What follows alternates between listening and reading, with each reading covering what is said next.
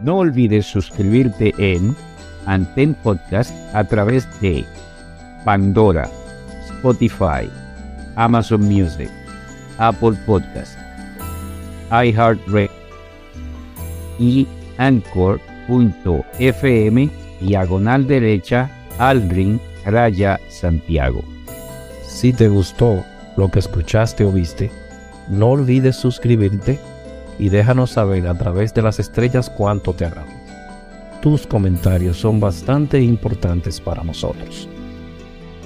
Pueden hacernos llegar sus comentarios vía email a podantempodcast.gmail.com Un nuevo episodio se presentará cada dos semanas.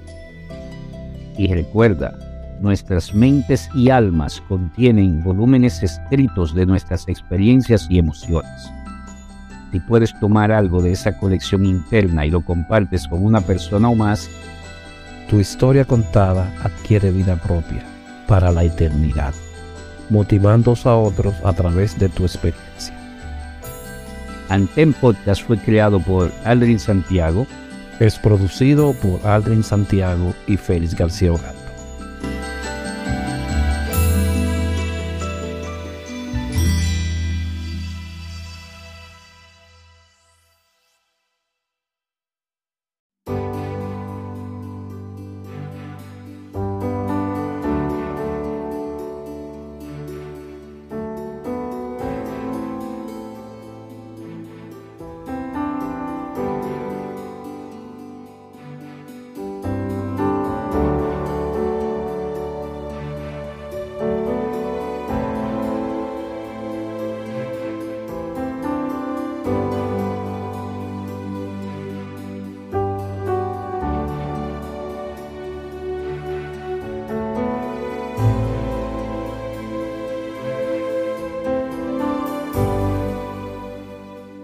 Bienvenidos, Radios Escuchas, a otra entrega más de nuestro Antel Podcast, donde hacemos entrevistas a personas maravillosas que viven y que hacen ejemplo de vida. Hoy contamos con una persona que su accional fue conocer algo para ayudar, pero de una forma un poquito más peligrosa. Él es coronel del Cuerpo de Bomberos de San Cristóbal, entró allí en el 1996 y pertenece a la Federación de Bomberos Hispanos de California. Estamos hablando del coronel Ronnie García Gratero. Hoy le damos la bienvenida y cómo se siente, coronel. Buenas noches, eh, muchas gracias por eh, tal distinción. La verdad que es un honor para mí, pues, eh, estar en tu plataforma he oído otros podcasts que, que, han hecho y muchos colegas y la verdad que me ha gustado bastante. Y para mí, un honor pues estar aquí en esta noche. Gracias, coronel Gratero. Para nosotros es el honor que usted haya aceptado la, la invitación y haya hecho presencia en nuestra cabina y hoy esté aquí para contarnos de su historia y sus hazañas porque eso es lo que tenemos que seguir mostrando a, esa juventud que va subiendo ahora, que sí se puede vivir de lo bien hecho y que deja muchos beneficios morales. Coronel, eh, ¿dónde nace Ronnie García Gratero? ¿Cuáles son sus inicios? Ok, um, yo vengo de, nací en la ciudad de Santo Domingo, eh, hijo de padre franco macorizano y madre san cristobalense. me crié en el kilómetro diez y medio de, la carretera Sánchez, en un sector que le llaman el Pedregal. Y después de ahí nos fuimos a vivir a los Alcarrizos. Y eso fue por allá por ah, a finales del 89. De, luego de ahí mis padres desgraciadamente se, se divorcian. Yo me y, mi hermano tuvimos que irnos con mi madre a su tierra natal, a San Cristóbal, a un paraje del municipio de Atillo, San Cristóbal. El paraje se llama San Miguel. Se está más abajo de, de, de como quien va para la academia de, de la policía. Antes de llegar ahí está el paraje de San Miguel. Pues ahí nos iniciamos prácticamente en la adolescencia. Y eh, fuimos a, a estudiar al uno de los liceos, al liceo de Jaina, en su tiempo. Yo fui una persona que desde muy temprana edad me gustaba como eh, todo lo que tiene que ver de, los cuerpos castrenses y todo eso.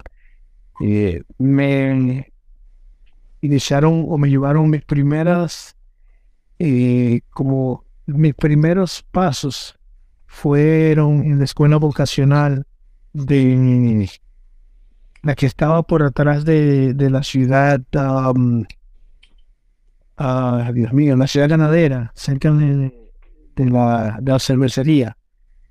Eh, ahí me iniciamos todo lo que era, nos vieron la disciplina y la vocación de servicio. Y bueno, y recuerdo que después de ahí mi madre siempre nos enfocó que teníamos que a muy temprana edad pues y tratar de hacer algo eh, por nosotros mismos. Y recuerdo que una vez no, nos ayudó para iniciar un pequeño negocio entre eh, mi persona y, un, vecino. Iniciamos un, un puesto de chinas. Y ese puesto de chinas, imagínate, ahí empezamos a ver lo que era eh, buscarse el, sustento, pero a temprana edad. Yo estaba como unos 14, más o menos 14, 15 años. Ese puesto de chinas teníamos que ir todos los días al mercado y el mercado que nosotros íbamos era el mercado que estaba en. Mío, no, ya que estaban, pero no, no recuerdo. Eh, por los molinas. El hecho es que teníamos que tomar la, la, la, la guagua para la ruta que nos llevaba para allá. Y en ese transcurso, en el camino al mercado, pasábamos por delante del cuerpo de bomberos. Y cuando yo vi por primera vez ese cuerpo de bomberos, vi por primera vez esos camiones y vi eh, como que eh, eh, el instinto se me, se, me, me dio ese, ese, ese sentir, porque creo que esta vocación es un sentir que Dios lo pone en, en las personas. Y ahí entendí que ese era mi llamado, ser bombero. Cuando viste ese color rojo, tal vez dijiste, wow, ¿qué, qué es esto? Me llamó la atención bastante. ¿Qué, qué es esto? Eh, recuerdo que eh, pasamos y, me detuve y entramos y le pregunté a quien estaba ahí que qué se debía hacer para ser bombero, pero por la edad estaba muy jovencito. Y ellos me dijeron, no, eh, regresa cuando tengas la edad. Pero hay una insistencia. Ronnie, ¿de qué año estamos hablando? Ahí. eso fue como en el 90 y 93, por ahí más o menos. 93, 94. Recuerdo que por la insistencia, por la insistencia, íbamos, íbamos, pero nunca eh, llegamos a, hacer nada hasta que ya a finales del 95 ya tenía alrededor de 16 años. Eh, en el 96 justamente empezamos a, a estar oficialmente en los bomberos de San Cristóbal. Recuerdo ahí que eh, mis instructores, y a los cuales tengo mucho aprecio, hay algunos que todavía eh, hablamos y, compartimos. Entre ellos está Corrado Bernal, que fue una persona que, que, me ayudó bastante. ¿Están activos todavía? Eh, Corrado Bernal sí está activo. Ya no sé más, no, no, creo que estén. Estaba, estaba también Juan Bautista, estaba también Venancio Casillas y, Cristian Pérez. Eso eran, ellos eran los oficiales eh, creo que para ese entonces eran tenientes, pero eran los que, los que estaban ahí en el día a día con las brigadas. ¿Qué, ¿Qué clase de práctica o docencia le impartían en esa época a la, a la nueva camada? Bueno, si supieras que, eh, como desgraciadamente sabemos todos que nuestro país no cuenta con, una academia en sí, la mayoría de los bomberos aprendían a ser bomberos a través de sobre la marcha. Y ya eh, se, se, se, enseñaba más las, las tácticas de cómo combatir el incendio, pero era dentro del incendio. Eh, ahí te enseñaban en, la, en, el cuerpo de bomberos, te, enseñaban disciplina, eh, muchas disciplinas, que eso todavía lo hacen allá. Eh, tenías que correr en la mañana, tratar de, estar en forma, con las precariedades que, cada cuerpo de bomberos tenía, hacían lo que podían, pero pero sí, la mayoría de las de, las mayores y, los era, era prácticamente en, en el combate, fuego en sí. Yo no te voy a decir que duré mucho tiempo los bomberos, porque a muy temprana edad tuve que emigrar a la ciudad de Nueva York, pero en ese tiempo que estuve ahí con ellos aprendí bastante y se fortaleció mi vocación por ser bombero. ¿Eso tú crees que venga de familia o algo? ¿Había alguna persona que pertenecía a eso o te nació? Eh, yo creo que de mi familia el, primer bombero ha sido yo. Eh, mi familia, tengo una familia que viene de, militares, pero sí, bomberos, eh, he sido yo. Pues creo que viene de por ahí, no, no creo, bueno, por la parte disciplinaria, sí, ¿verdad? Sí, sí. Por la parte disciplinaria. La parte disciplinaria viene ya de... Te alejas de la isla, vienes, vas a los Estados Unidos. ¿Qué haces allí? ¿Por qué entonces sigue esa, esa conexión con la isla ya? Ok, uh, cuando vengo a, República, cuando vengo a, Nueva York, seguí conectado con los bomberos de, de San Cristóbal. Siempre, nunca hubo, eh, a pesar de la distancia, no, nunca hubo un, un desentorno, un, un desprendimiento. Eh, siempre estaba conectado con los diferentes jefes de bomberos. ¿De qué año estamos hablando que tú viniste aquí? Yo vine acá en el, a finales del 97. Eh, señores, entiendan, 97 no había WhatsApp, no había redes sociales, o me equivoco, no, no, coronel, ¿no verdad? Entonces, usted hizo un esfuerzo extraordinario para mantenerse conectado con esas personas allá. Así es, así es. Eh, siempre, siempre que iba al país, estaba, eh, lo primero que iba, si duraba un mes, ese mes era en los bomberos. Eh, con ellos, ayudándolo por aquí, ayudándolo por allá. Incluso tuve la distinción de que me asignaran o me nombraran como eh, encargado de asuntos exteriores para el Cuerpo de Bomberos de San Cristóbal, en el cual tenía la misión de eh, agendar y, gestionar ayudas para ellos. Y así lo hicimos, y gracias a Dios. ¿Y, por qué haces esto, eh, Ronnie? ¿Qué te motiva a ello? Te digo que la motivación que me motivó, que yo tenía, era que como yo pasé con esos jóvenes que estaban ahí en los bomberos, sabía lo que las precariedades que ellos tenían, eh, que muchos no tenían, iban a los incendios con la bota rota. Prácticamente en ese entonces, eh, lo que pasaba en ese entonces es la realidad de lo que está pasando ahora con los bomberos. Pero hablando de ese entonces, yo me, dolía que mis, mis compañeros de República Dominicana no tenían las, eh, el equipamiento necesario y que aquí era fácil conseguir ese equipo para ellos. Nomás había que donar, eh, eh, pues salir a tocar puertas. Y créeme que gracias a Dios, al tocar esas puertas, muchas personas me abrieron esas puertas.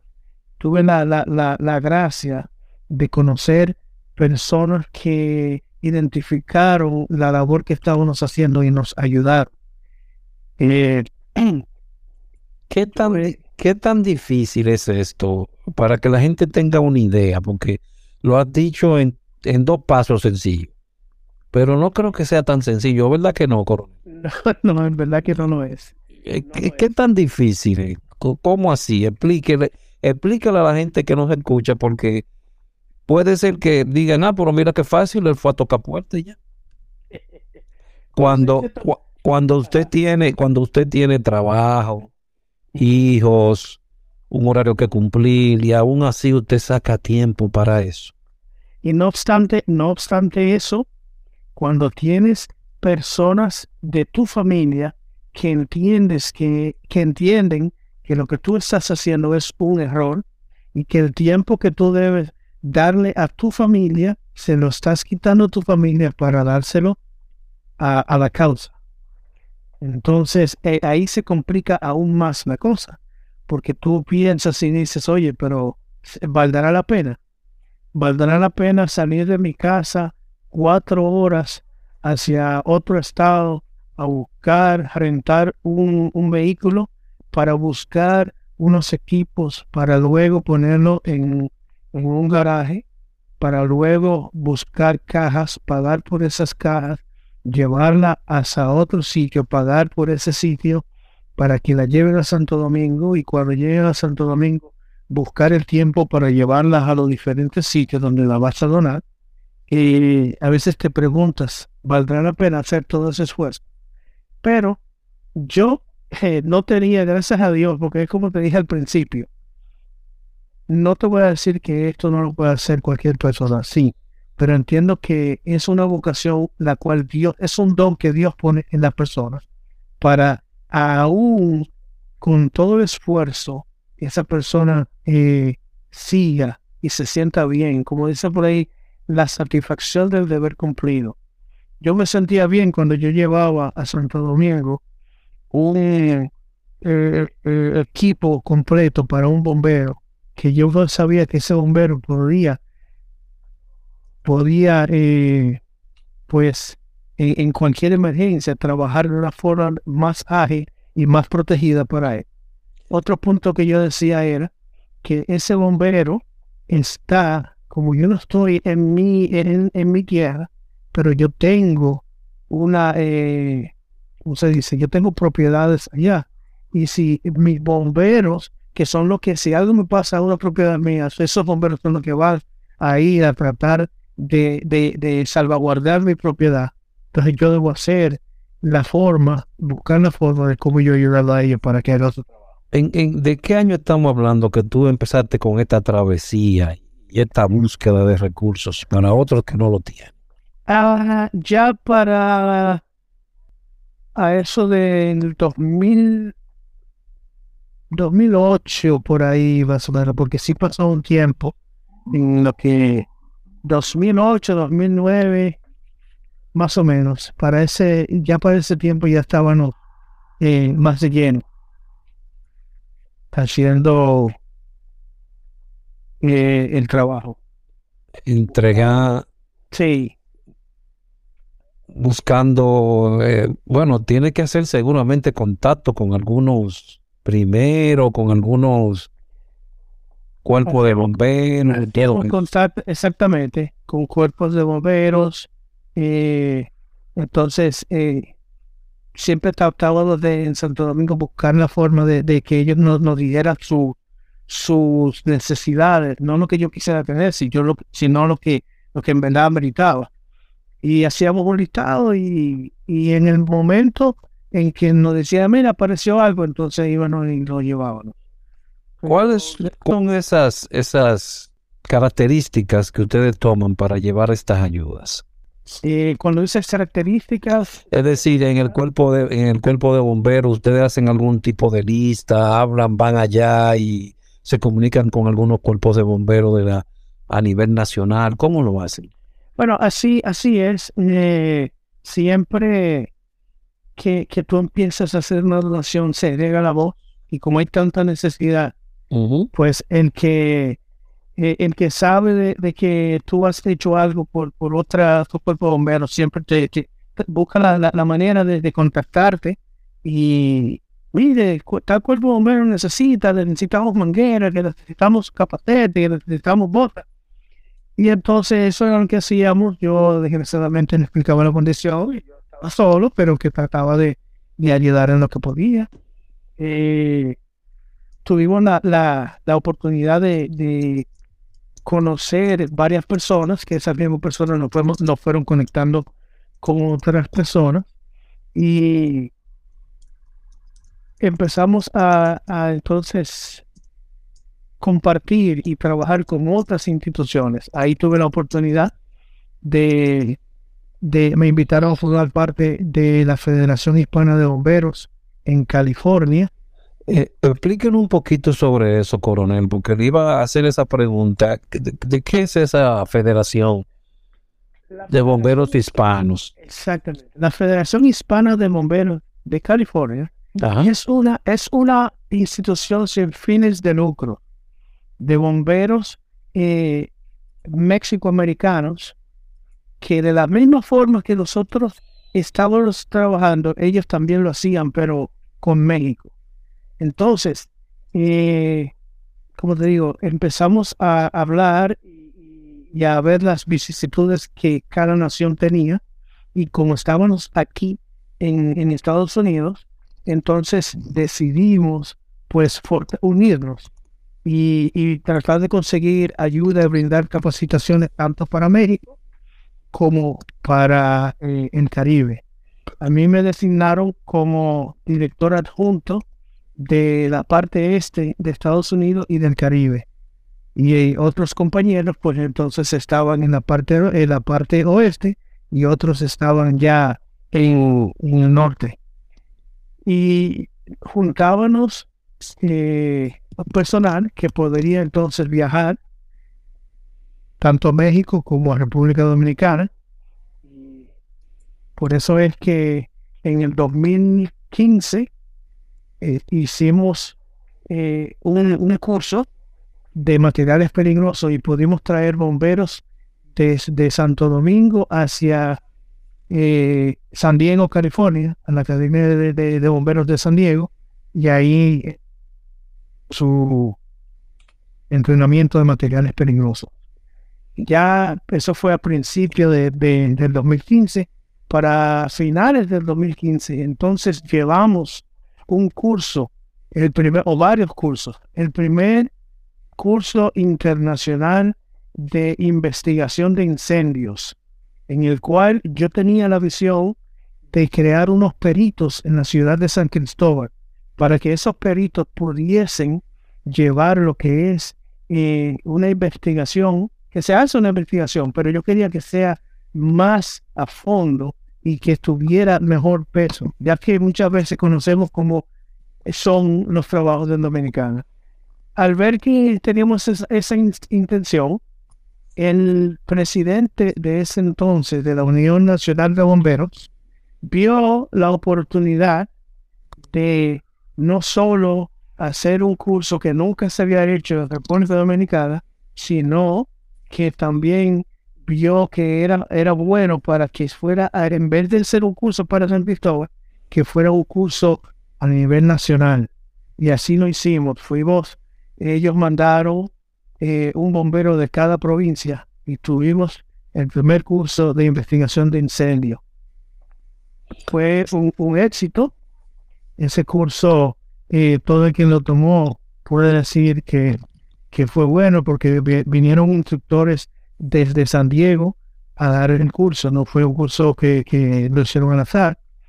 Luego de ahí tuvimos otro curso de una semana completa de bomberotecnia y estricación vehicular, donde los bomberos que no pudieron, eh, eh, tuvieron que regresarse a, su a, su distrito, eh, se tuvieron que ir, pero una parte de esos se quedaron una semana entera en el cuerpo de bomberos de San Cristóbal, donde se hicieron simulacros, nos donaron eh, un espacio de, de, una una fábrica que estaba baldía, la incendiamos eh, y así mismo hicimos todo, wow, todo tremendo. Todo fue un éxito, gracias a Dios. Y los bomberos que pudieron participar, pues eh, se llevaron eso con ellos. Para nosotros fue una satisfacción porque eh, por ver la magnitud del evento que hicimos, gracias a Dios. ¿De, ¿De qué año estamos hablando? Eso fue en el 2015. Sí, y se ha vuelto a dar otro curso, se ha vuelto a dar otra docencia de eso.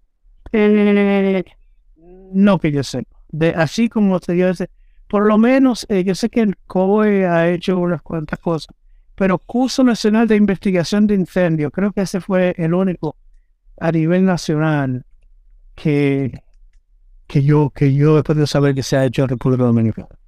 ¿Has podido ir a otras a otras ciudades a impartir docencia también, coronel? Eh, no, en República Dominicana no, no he tenido el placer. Eh, de ahí nos dirigimos a México. En México estuvimos participando en, un curso de, de, de, refrescamiento prácticamente para bomberos municipales, donde estuvieron participando unos 450 bomberos de los diferentes municipios de, de, la Ciudad de México y fue una algo muy muy satisfactorio también. Ha sido largo el caminar, ¿eh?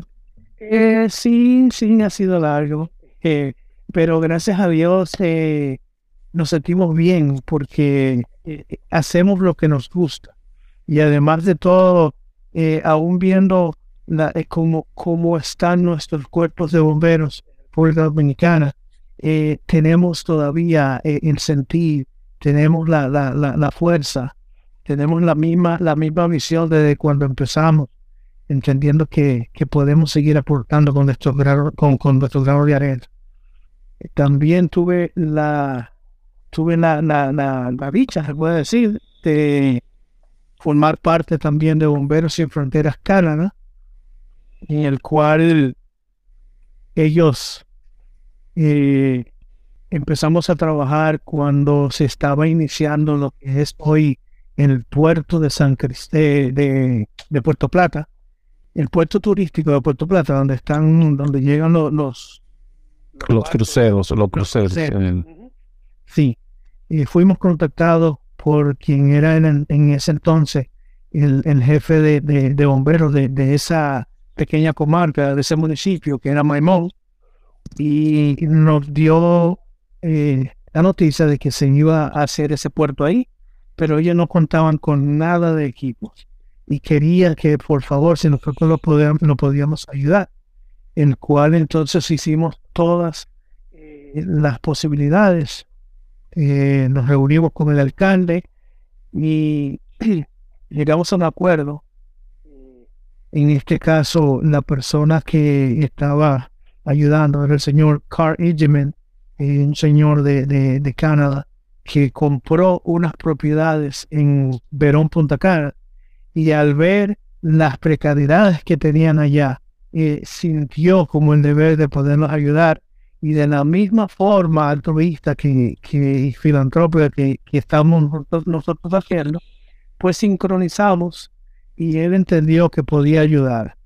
Y así empezamos a los bomberos de Maimón, Puerto Plata, le pudimos gestionar una ambulancia y un camión de bomberos. A la verdad que no sé cómo están el día de hoy porque tengo bastante tiempo que no paso por allá, pero espero de que estén bien y que hayan seguido. Eh, el señor que en el momento era el jefe de bomberos, desgraciadamente creo que al año de, de, de nosotros pueda hacer eso, tuvo un accidente y falleció no, no sé cómo sigue todo eso por allá.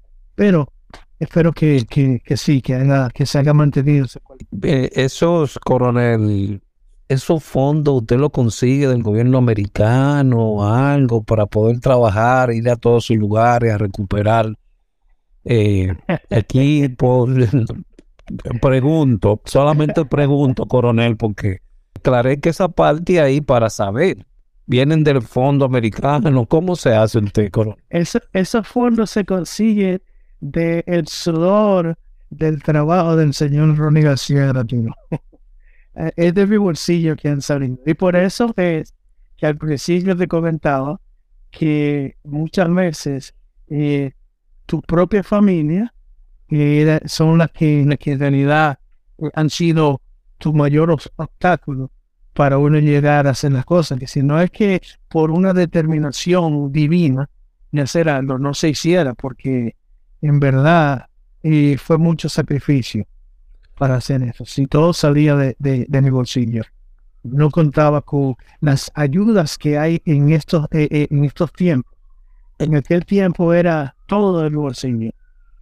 Y buscar las ayudas, traerlas a un lugar, a un, a un, a un lugar de acopio, entonces mandarla para Santo Domingo. Espero que la persona hayan entendido y quedado claro que esos fondos son del gobierno americano, claro. Lo que él trabaja y le pagan en su trabajo, entonces él hace el esfuerzo. Estamos hablando de una labor incomiable que pocas personas tal vez conozcan. Y hoy a través de esta dimensión nueva que se llama web y que puede conectar muchas personas a la vez, estamos tratando de llevar esta maravillosa historia de este coronel Gratero para que otros más le escuchen y tal vez se, se unan a usted también, coronel. Nadie sabe, ¿verdad? Eso es así, eso es así. No, la verdad es que la satisfacción que uno siente al haber logrado, pues, facilitarle el trabajo a, a una persona que de la misma forma que nosotros entienden de que eh, han hecho un, compromiso con la sociedad para salvaguardar a, las personas de, su municipio y, no solo a ellos, sino a sus bienes. Entonces, eh, para mí, cuando veo que esa persona puede hacer su trabajo como, como manda la ley, ya con el que nosotros humildemente le hemos proveído, pues eso, eso me, me, me, me regocija. Me llena de que en verdad me deja entender que lo que yo he hecho no ha sido en vano. ¿Qué tan lejos ha llegado usted, Cratero, en búsqueda de esos equipos? Bueno, ¿qué tan lejos? Hemos ido a, muchos estados de acá de, de, de la nación americana eh, a buscar. Recuerdo que Recuerde, recuérdeme dónde que usted vive aquí en Estados Unidos. Yo vivo en la ciudad de Nueva York. Ok, ¿y usted se ha dirigido hacia dónde? Eh, bueno, hemos ido a California. Ella, ¿cuántos kilómetros hay? Dígame los kilómetros. Para que la gente, para que la gente tenga una idea, diga kilómetros. ¿O qué tiempo le tomó el viaje? Algo así.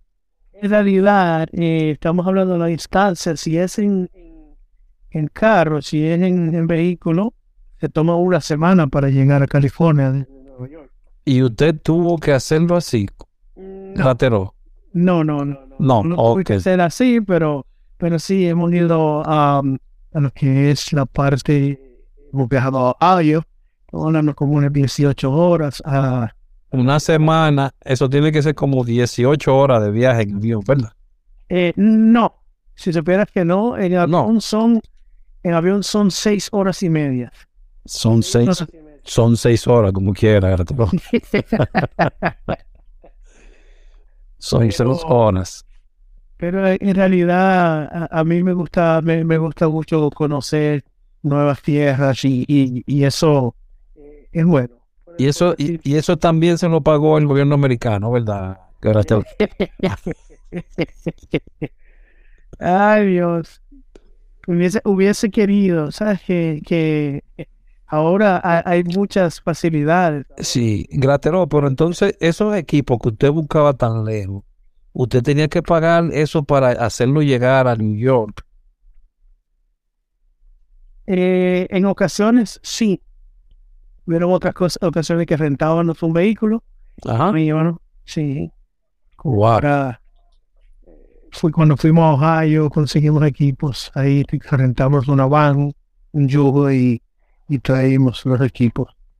¿Qué estimado, qué, qué, estimado de tiempo que toma usted para hacer esa recolección y llevarlo a Santo Domingo? Un año. Bueno, como te digo, ya, eh, ya tuve que decidir tomar la opción entre eh, seguir en, haciendo lo que, lo que me gustaba hacer o bajarme un poco y, dedicarme a otra cosa. Y tuve que, optar por, por el bien y prácticamente eh, físico mío, eh, dejar de hacer las ayudas. Que desgraciadamente eh, era más el sacrificio que la satisfacción o el beneficio que se estaba logrando no era un beneficio, como te digo, no era una retribución financiera ni nada por el estilo, pero muchas veces eh, la ayuda después que llegaba a donde tenía que llegar, pues no se le daba eh, eh, lo que debería o no, no llegaba a las personas que, debe, que la verdad lo necesitaba, desgraciadamente. Entonces, en nuestro país, cuando ves que eso pasa, que vas desenfocando. Por eso hubo un tiempo que, tuve que hacer una pausa. Una pausa. Eh, ya desgraciadamente eh, eso me llevó a, hasta perder mi, matrimonio. pero como dice, hay veces que lo que no te destruye te hace más fuerte porque aún pasé por todas esas malas esas vicisitudes. Eh, mi, mi, mi, amor y, mi enfoque hacia los bomberos nunca se ha perdido. Hemos estado, eh, tuvimos, hemos tenido nuestras altas y nuestras bajas, pero siempre hemos estado ahí al, al, pie del cañón, como dice, o, mejor dicho, a la punta del pistón en términos bomberiles.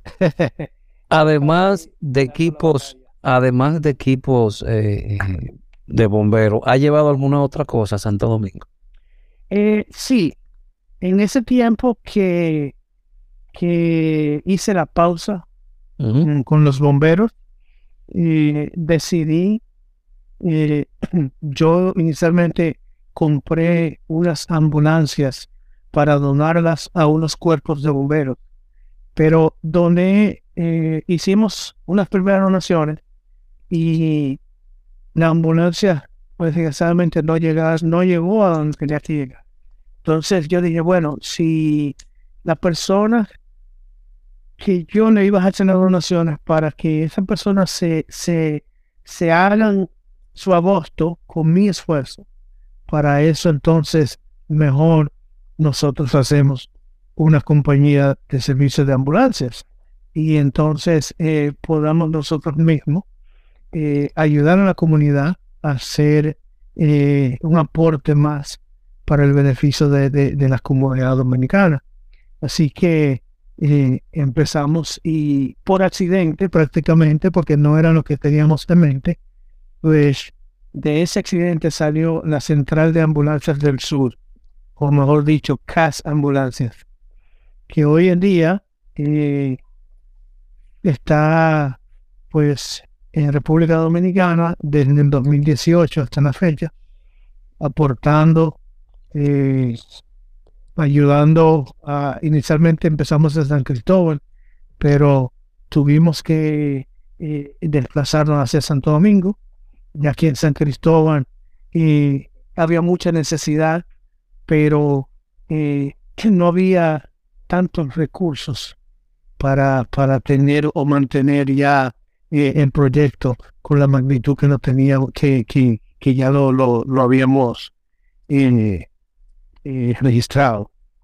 Nos movimos entonces al kilómetro 13 del autopista Duarte, en Santo Domingo, y desde ahí pues hemos dado servicio a lo que es el Hospital Vinicio Calventi, al Hospital Marcelino Vélez, a todas las, las las uh, clínicas del sector de Arroyo Hondo y todo ese lado y gracias a Dios pues hemos tenido una buena aceptación ya que hemos venido con estándares americanos todo lo que hemos visto de este, de este lado del río lo hemos querido eh, eh, adoptar y implementar en, Dominicana. Y gracias a Dios estamos ahí dando la, la, talla, dando la pelea. Tiene muchos años. Con, ¿De cuántos años estamos hablando? Desde el 2018 hacia la hasta la fecha. ¿De cuántas unidades, de cuántas unidades estamos hablando? Eh, tenemos en este momento tres unidades. Que dan un servicio a la comunidad. Exactamente. Claro, ya este servicio seguro ya se tiene que cobrar algo por el sentido. Eh, no, ya no es un servicio público, es un servicio privado. Exacto. Como es, un servicio privado, eh, para eso está, para el servicio público está el 911. Exacto. Eh, pero dentro de lo que es el servicio privado, eh, nosotros dentro de nuestros servicios proveemos lo que es el, personal, eh, tiene sus certificaciones de, cuidado eh, de soporte básico y cuidado de soporte avanzado. Nosotros también nos especializamos en traslados neonatales, contamos con incubadoras portátiles pero gracias a Dios, yo, aunque la compañía se formó por eh, accidente, dije, si voy a hacer algo, lo voy a tratar de hacer la mejor, de la mejor forma posible para brindar un servicio con estándares americanos. Y nos, hemos enfocado eh, en, esa, en esa parte. Lo Dios todo tengo y puedo decir que puedo tocar, tocar eh, eh wood, como dicen, eh, Tocar en madera, tocar, sí. Que quien ha utilizado nuestros servicios, quizás mucha gente no nos conoce porque no hemos hecho una promoción así tan grande, pero la mejor promoción es la promoción de boca.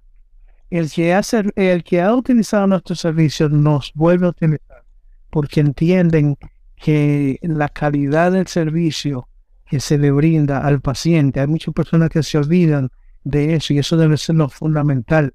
Cómo tú eh, eh, cuidar a ese paciente en esas primeras horas de ese, de ese servicio.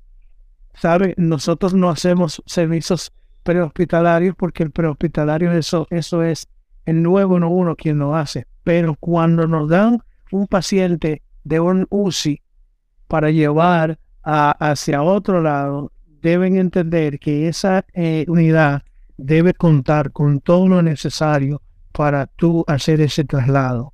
Háblese de ventilador, háblese de monitores, háblese de, de, oxígeno portátil, oxígeno central, háblese de, de todo.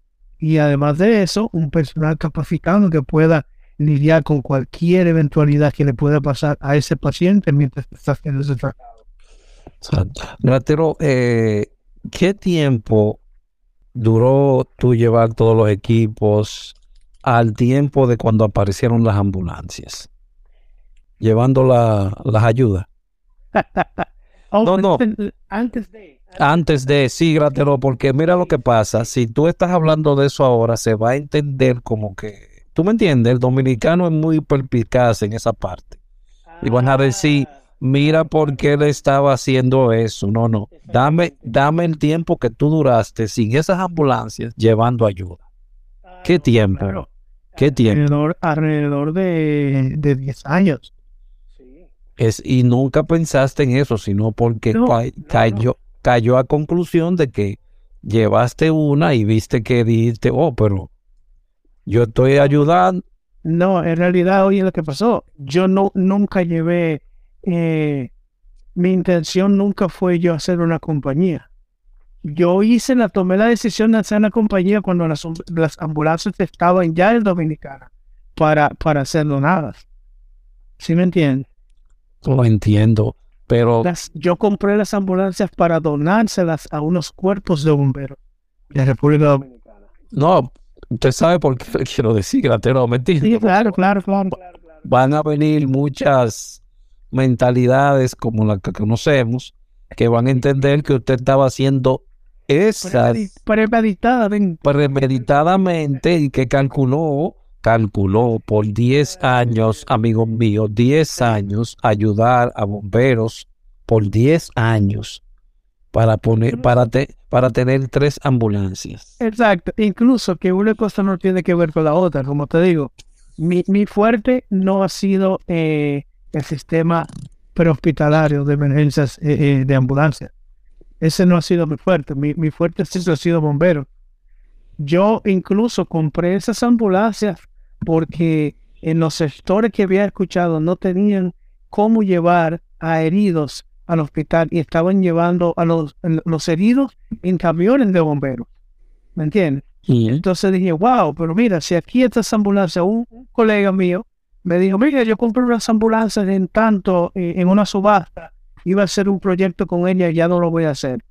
Entonces yo dije, bueno, pero, ah, pero, oye, eso está perfecto, ¿entiendes? Y compré las ambulancias con ese fin. Pero lo importante es que Dios es el que sabe todas las cosas. Siempre Exacto. ha habido que ha sido por el beneficio de... Gratero, ¿usted se ha unido a alguna otra persona para esta causa? ¿O todo el tiempo ha estado usted solo llevando sus equipos, ayudando a, a las estaciones? No, me he unido con varias instituciones aquí.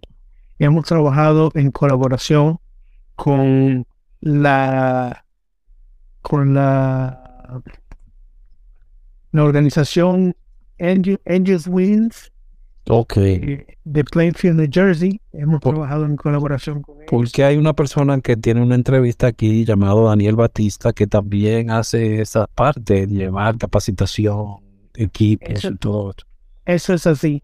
En un tiempo trabajamos en conjunto, Daniel Batista y mi persona. Fui parte de, una agrupación que, que eh, creo que tiene todavía, que se llama International Disaster eh, DEAR, que es una organización para, para, eh, para lo que es ayuda internacional en caso de emergencia, de desastre.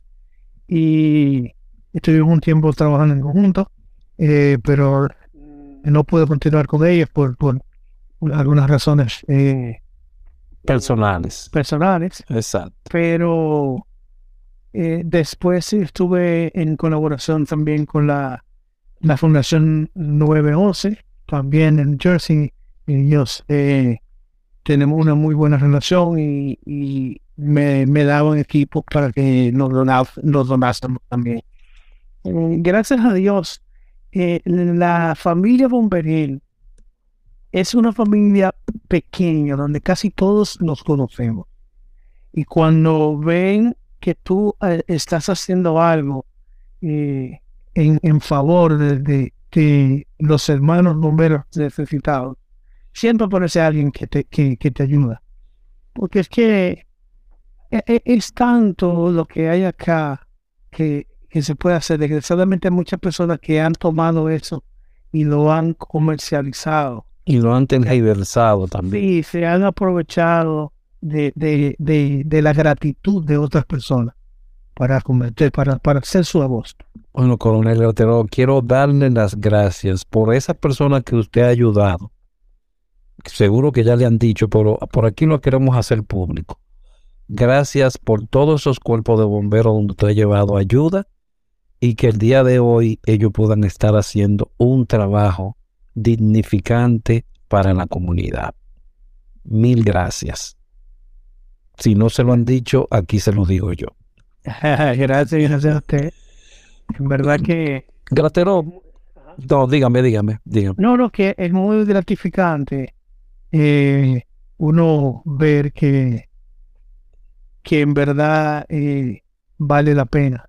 Y yo mismo me, respondo a eh, esa duda que, que en tiempo me, me, entró y, y, me sobrevino. yo mismo me respondí, sí que lo es es gratificante con ver a eh, personas que sí pueden hacer su trabajo gracias a la ayuda que, que podemos, que, que le hemos entregado. Gratero, ¿cree usted que eh, los cuerpos de bomberos, lo que es los bomberos en la República Dominicana, ha evolucionado, ha avanzado? Desgraciadamente no. Desgraciadamente no. Eh, yo entiendo que los cuerpos de bomberos de nuestro país eh, han perdido eh, la vocación de servicio. y han perdido lo que le llaman eh, su primer amor. ese compromiso con el cual cuando usted se, se, hace bombero, aquí le llaman el oath, que es el, juramento que usted hace para ese compromiso de, de, con la ciudadanía se ha perdido porque muchas personas ya no quieren ser, ser bomberos por las problemáticas que, que, que, pasan, que están teniendo los bomberos, de que no tienen seguro médico, de que no le pagan un salario digno. Entonces, las personas que entran a los bomberos lo están haciendo porque tienen una necesidad financiera, pero no, no porque tienen la necesidad o la convicción de ayudar al prójimo. Se enamoran de la carrera ya cuando están siendo parte del trabajo, que ven, que dicen, wow, pero mira, esta persona y, le salvamos su casa, esta persona eh, eh, ya eh, no, no va a dejar de, de, no se va a quedar en la calle porque nosotros hicimos el trabajo. Ahí sí ven la convicción y se, y se hacen bomberos así, pero no es que desde el principio no hacen con ese fin, sino es que estaban en su casa, no tenían nada que hacer, necesitaban dinero y, ah, mira, los bomberos están pagando algo ahí, pero vamos a cogerlo por, por la necesidad, no por la convicción del trabajo. Entonces yo dije, yo digo que ese primer amor de, del bombero que hace las cosas por, por satisfacción propia se ha perdido en nuestro país. Se ha perdido el honor de ser bombero, porque eso es un honor real, aunque muchos lo tenemos, pero no todo el mundo piensa igual. No todo el mundo cuando te ve dice, wow, un bombero, como ese, eh, como ese, ese wow que yo dije cuando iba en esa guagua la primera vez que vi al cuerpo bombero de San Cristóbal. ¿Me entiendes? Eso se ha perdido. Los niños no tienen ese, ese, eh, eh, no ven al bombero como el superhéroe que debe ser. Incluso yo una vez dije que desgraciadamente en nuestro país eh, ven, o no solamente en nuestro país, aquí se ve al policía y al bombero como dos superhéroes. El bombero dominicano no llega, desgraciadamente, no llega ni siquiera a, la raya o al nivel de superhéroe, porque no está, eh, se ha perdido esos valores.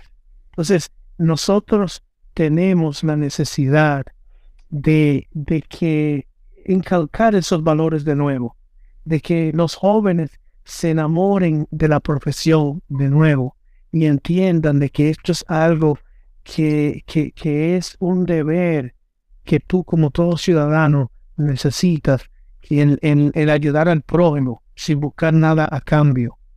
¿Me entiendes?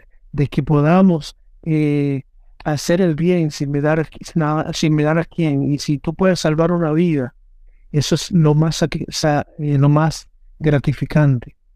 Entonces, cuando nuestros bomberos que vienen, y hay muchos que, bueno, el día de hoy se graduaron unos cuantos eh, en los bomberos que, he dicho sea de paso, hoy es el día del Día del Bombero en República Dominicana, y es gratificante cuando tú ves un grupo de bomberos, de jóvenes que te hacen bomberos, que entienden el sacrificio, eh, entienden que a cualquier hora pueden ser llamados para, para ayudar y que esa persona al cual ellos van a ayudar lo va a ver con, con unos ojos de, alegría porque esa persona está haciendo un trabajo al cual ellos no pueden o dependen de alguien que lo ayude. Gracias por esa palabra. Esperemos que lo hayan escuchado, que lo escuchen muchos y sepan identificar que sí se necesitan, que toda nación, debido a los alcances tecnológicos, necesitan esta, este personal que esté atento, porque además de los alcances tecnológicos, hay muchos riesgos en las comunidades y el bombero está presto para eso. ¿Tiene, ¿Tienes algunas palabras finales que decir, Trátero? Bueno, eh, como te decía, yo entiendo que es momento de que nosotros los bomberos luchemos por restaurar nuestro, nuestro honor. Hagamos todo lo posible por, por volver a, poner al, al, bombero en el estándar que debería estar, pidiéndole también al, a, las autoridades que hoy día el gobierno de la República Dominicana que velen por los bomberos, ya que están huérfanos, no tienen un órgano que los represente, no hay nadie que le duela a los bomberos, lamentablemente. Son ya saben, todos saben que los bomberos se acuerdan de los bomberos cuando hay una emergencia, que solo un bombero puede resolver esa emergencia. Ahí sí se acuerdan de los bomberos. Pero después de ahí todo el mundo desconoce a los bomberos. Entonces, es algo que además de ser, eh, eh, de hacer, que, que, se hacen eco, eh, nosotros debemos de, el gobierno sabe que debe ayudar a los bomberos. necesitamos que la población entienda, que la población entienda totalmente que le debe a los bomberos y por ende eh, los bomberos siempre van a estar ahí para, para ellos. Ayuden, ayuden a nuestros bomberos. Den lo mejor por ellos y cada comunidad tiene, ustedes no saben la responsabilidad que tiene un cuartel de bomberos cuando en esa comunidad viven 3.000, 5.000, 6.000, 10.000 habitantes. Es, todas esas personas están a responsabilidad de los bomberos. Así es, así es. Coronel Raterov, quiero agradecerle su presencia en cabina. No tuvo ningún temor y dijo, sí, claro, vamos a hablar, porque es la mejor forma de dar a conocer las historias que muy poca gente tal vez conoce. Y hoy la suya será conocida.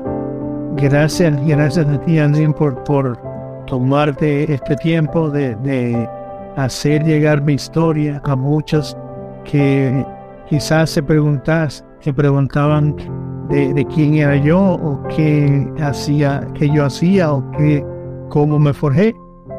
Y hoy día pues he tenido esa oportunidad de contar mi historia. Ojalá a usted también, coronel, y a otros que se acerquen Estamos aquí para escucharlos y para que otros los escuchen. Y para que su ejemplo sea ejemplo de vida. Para quién sabe, mil, dos mil, tres mil, un millón.